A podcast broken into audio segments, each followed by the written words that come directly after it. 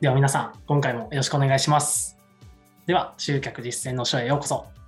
この番組は、元気の Web マーケッターが送るポッドキャスト番組です。クライアントの集客実践を通して、机上の空論ではなく、現場で培った集客実践記録をもとに、毎回テーマを決めて対談形式でお話していきます。では、今回は、また新しい方に来ていただきました。メッセ総研株式会社の田崎幸太郎さんに来ていただいております。よろしくお願いします。はい、よろしくお願いいたします。はい、では今日は田崎さんに、えー、事業主フリーランスの SNS 活用方法という形で、えー、お話ししていきますので、皆さんよろしくお願いします。では、早速ですが、佐々木さん、ちょっと初めてなので、えーはい、簡単に自己紹介からお願いしてもよろしいでしょうか？はい、大丈夫です。えっと、僕はですね、今、明星総研の方で、まあ、ウェブマーケティングの担当の方をしています。で、もともとですね、19歳ぐらいの時から、まあ、コンテンツビジネスを学び始めて、まあ、その頃からずっとマーケティングとか、まあ、ウェブの仕事一本でやってきたっていうところで、まあ、今までのこの、例えばウェブの SNS の移り変わりとか、まあ、廃り流行りとか、まあ、そういったものを今現時点でまあ6年、7年ぐらいですかね、えー、見てきているという感じになります。はい。まあ、とにかくマーケティング一筋でずっとやってきましたという感じですね。19歳ってことも、あの、え、学生の時ってことですか？あそうですね。あなんかそんなに優秀な大学でもなかったので、えー、まあ、あの夏休みとか春休み暇だなっていうところで初めてビジネスにこう出会って、まあ、そこからずっとやってるって感じですね。うん大学時代からビジネスを始めて、大学卒業後はもう就職せずにってことでしょうか、そうですね。あまあ、あの、周りからはやっぱり、え、大丈夫なの？とか、まあ、されましたけど、まあやっぱりですね、こう、好きなことをやっていきたいなっていうところがやっぱあったので、まあ、そのまま就職はせずに、まあ、独立してそのままやっていたという感じですね。すごいですね。え、今、佐々木さんは今おいくつでしたっけ？今年で26になりますね。あ、でももう、はい、えー、22で大学を卒業して。大学卒業してもう4年目とかになるんですかね。はい、あっという間です。いや、すごいです。今日はちょっとじゃあ、そんな実績たっぷりの佐々木さんのお話を聞かせていただけたらと思いますので、よろしくお願いします。お願いします。お願いします。まあ、今日は、えー、佐々木さんの事業主フリーランスの SNS 活用方法ということでお話ししていただくんですけども、はい、やっぱり佐々木さんも、えー、まあ、フリーでやられてた時は、結構この SNS は活用されてましたか、はい、そうですね、うん、むしろ SNS しかやってなかったんじゃないかぐらいどっぷりとやってまして、そのむしろ広告とかほとんど使わずに、まあ、Facebook 使ったりとか、Instagram とか Twitter とか、まあ、そういったものばっかり使って、えー、ビジネスをしてましたね。うんやっぱり当時大学生だったっていうのもあって、あのアルバイトとかも正直知ってなかったので、まあ、お金は最初なかったんですね。なので、まあ、広告に回せるお金もなく、まあ、無料のアメブロとか、そういったものから始めて、まあ、経験値積んで、SNS やって、みたいな形で進んできました。うん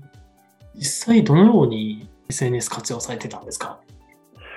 そうですね。まあ、僕はもともと自分でコンテンツとか、まあ、商品、サービス、まあ、コンサルティングだったりとか、まあ、そういったものを提供をしていたんですね。うん、で、えーまあ、そこの商品の販売とかコンサルティングの販売をするために SNS を使って集客をしていたという感じですね。はい。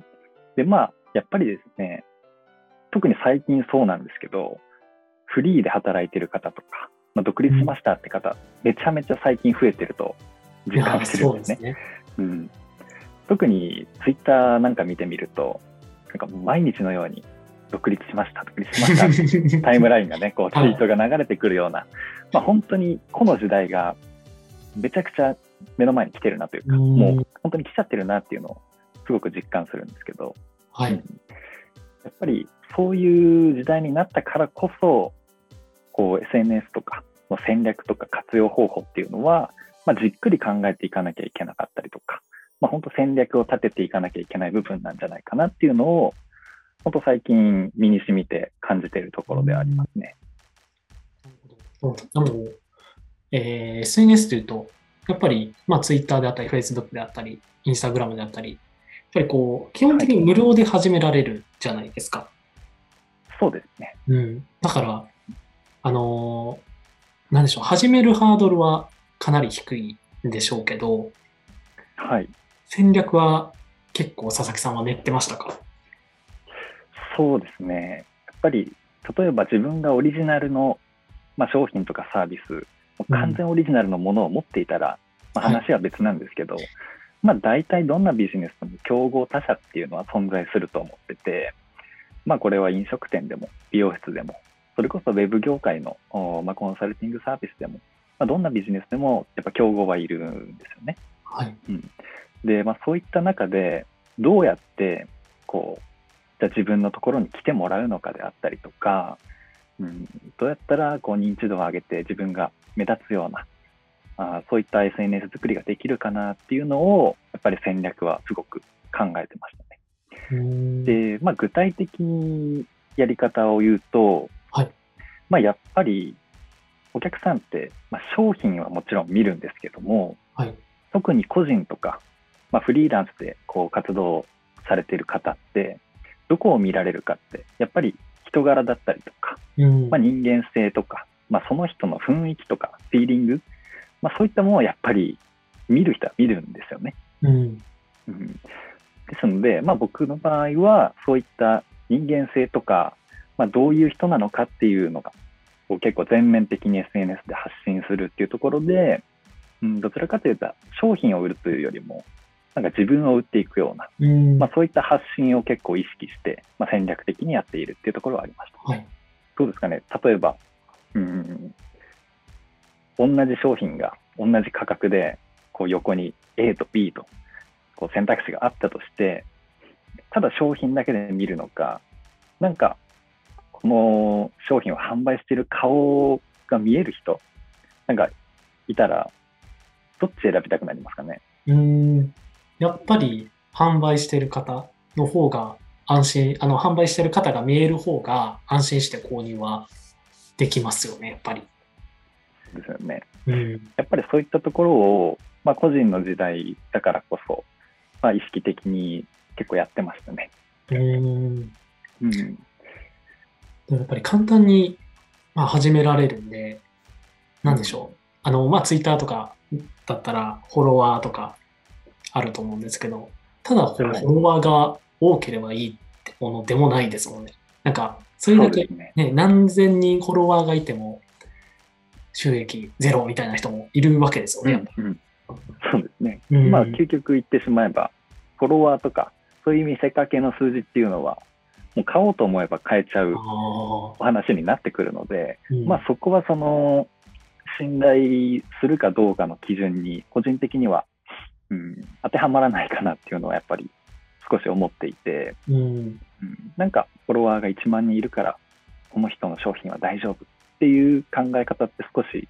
ちょっと違うのかなって思っていて、うん、うん、もうもっとその人がどんな価値観を持っていて発信してるのかであったりとかどういう思いで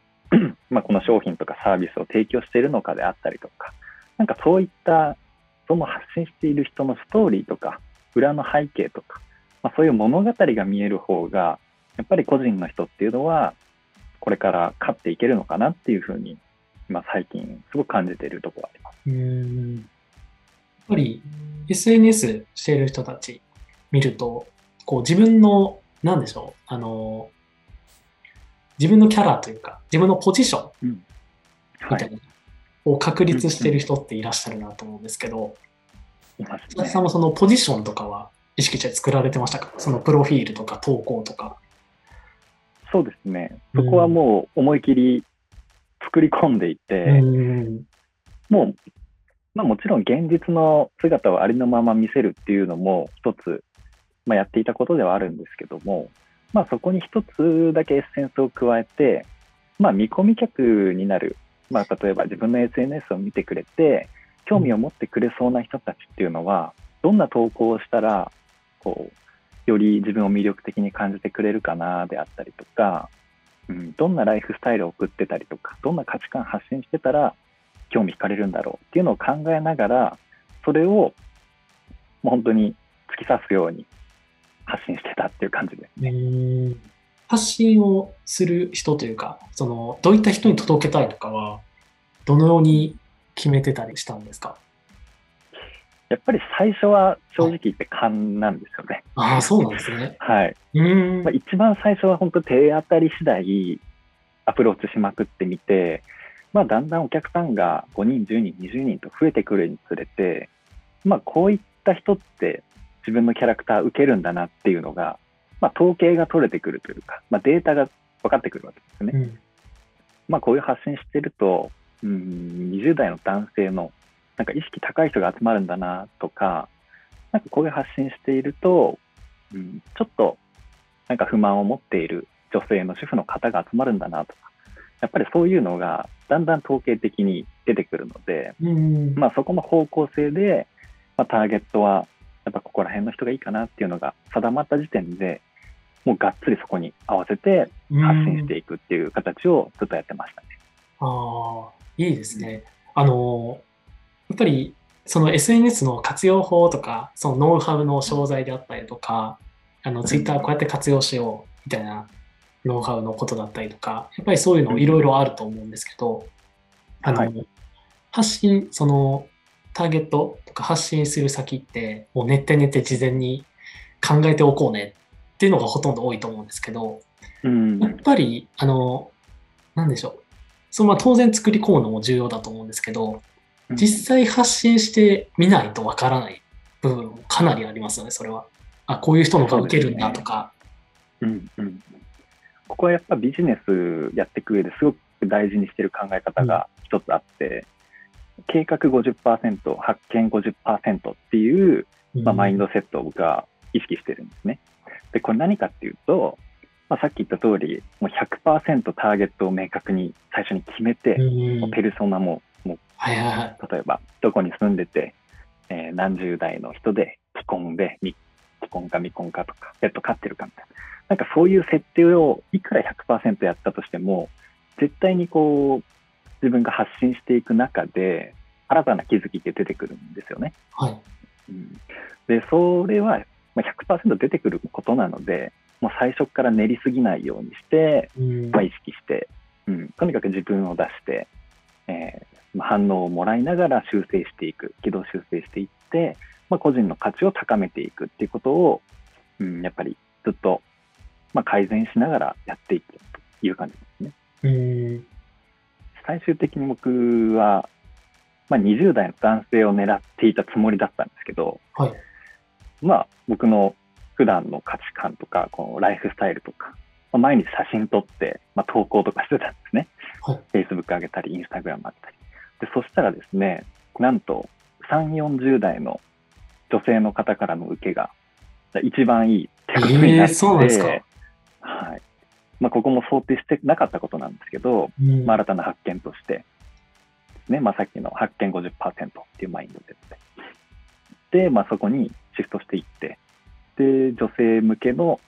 集客とかっていうのをかなり僕は強めにやっていたことがありますね。うん、それも実際こう50%計画立ててアクションしてみたから分かったことですよね、それも。そうですね。出してみないと分からなかったことですもんね、それは。そうです、そうです。うん、やっぱりこう、会社とか企業とかって、まあ、個人の色が見えにくいんで、うん、まあ、こういう発信していく中で若干こうターゲット変えていくみたいなことってあまり大幅にはしないと思うんですけども、はい、まあ、個人とかフリーランスで、まあ、SNS 活用して発信している人だからこそもう自分の受けのいいところ、反応のいいところにこう自分のポジションを移していくっていうのが、まあ、すごく SNS 活用していく上で大事かなっていうのは、うん、本当に身に染みて感じてましたね。うん。うん、で、まあ、個人事業主の人であったり、フリーランスの人であったり、はいはい、SNS 最終的にはこうどのようにこう活用していったらいいですかね？まあ、とにかく意識してほしいのが、まあ、人間性とか個性っていうのを、まあ、出し惜しみしないで、まあ、どんどん発信していきましょうっていうところですね。まあ、これはもちろん業種にもよるとは思うんですけど、特にウェブで活動している、まあ、動画クリエイターの方であったりとか、まあ、デザイナーさんであったりとか、まあ、そういった方って、えー、とにかく個性ってやっぱ大事だと思うんですね。うん、で、なんで大事かって言ったら、やっぱその人の個性で、まあ、クリエイトセンスもなんとなく雰囲気で伝わってきたりやっぱするじゃないですか。はい、うん、で僕もやっぱり制作とか携わっている中で、まあ、この人なんか経験豊かだなって感じる方って、まあ、やっぱり人間性が前面に出てたりとかするんですよね。うん、でそういった方に頼むとやっぱり安心して頼むことができますしちょっと任せてみようかなってやっぱ気持ちになるんですよね。うん、うん、でこれがやっぱり顔が見えてない相手だとなかなかそうはいかなくて、うん、まあ、別に顔出さなくても、まあ、人間性が出てればいいなっていう話なんですけども、まあ、人間性が見えてないとなんか誰に頼んでるのか正直わからないっていう状況で頼むので、まあ、どこが心の引っかかりというか不安な要素が残ってしまうので、まあ、特に個人とかフリーで活動されてる方っていうのはそういう人間味とかストーリーとか、まあ、自分の持ってる価値観とかですね、うん、なんかそういったところをガンガン発信していくことによってやっぱり突き刺さる見込み客っていうのはどんどん増えていきますし、まあ、SNS でこう集客できたりとか、周りとちょっと違うなっていう目線で見られる、まあ、そういうきっかけになるんじゃないかなとは思いますね。うん、ありがとうございます。そしてもう SNS 活用することによって、何でしょう、こう見てくれてる人に対して、自分のこう価値とか、はい、自分にどんな価値があるかとか、